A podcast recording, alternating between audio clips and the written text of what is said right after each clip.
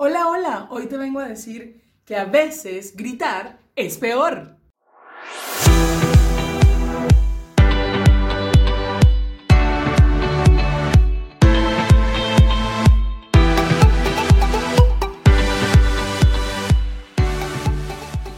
Es que en muchas ocasiones, entre tanta bulla, tanto ruido, tantas cosas que nos decimos o que nos dicen, solemos terminar estresados o con ganas de salir corriendo o explotamos. Y quiero decirte que eso sucede porque solamente estamos escuchando ruido. ¿Y de dónde proviene ese ruido? Pues te voy a contar. Uno, el ego. ¿Sí? Esa estructura nuestra que nos dice cómo hay que hacer las cosas, porque hay que hacerlas, y que si no sale como queremos que salga, o que sale de una forma un poquitico diferente, entonces nos nerva. Hmm. Además de eso, el ego tiene un gran amigo, que se llama miedo, ¿sí? El miedo es este que te viene a contar cuentos de terror. Y el miedo tiene una gran cualidad, una cualidad paralizadora, que no está bien. ¿Por qué no está bien? Porque no te permite avanzar.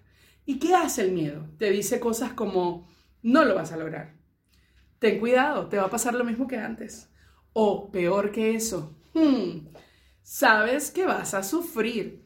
Y quizás no es tan así, pero resulta que como solo estás escuchando el miedo o solamente te estás basando por las estructuras que hay en ti o las cosas que viviste anteriormente, no te estás dando la oportunidad de escuchar a esa tercera persona. La llamo persona porque tiene mucho que ver con lo que verdaderamente hay en ti, con esa esencia. Y eso, ese es tu ser, esa es tu alma, esa que está conectada directamente con Dios, que sabe la respuesta, ella tiene varias cualidades. La primera es que habla bajito, habla con amor, con tranquilidad. Y tú me dirás, entonces, ¿cómo hago para escucharla? Pues muy fácil. Te cuento. Intenta y date la oportunidad de escucharlos a los tres, sí, a tu ego, para saber qué dicen tus estructuras, tus convicciones.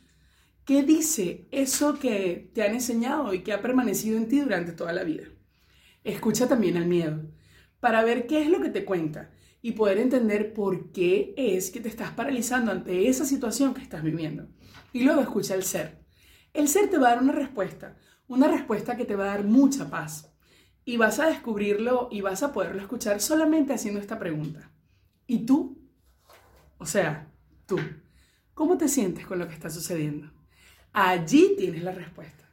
Y sabrás qué es porque te acabo de decir, te da paz, una paz que no necesariamente tiene que ir con lo que la gente espera que suceda, pero sí va a ir con lo que tu corazón sabe que es lo que te hace sentir bien.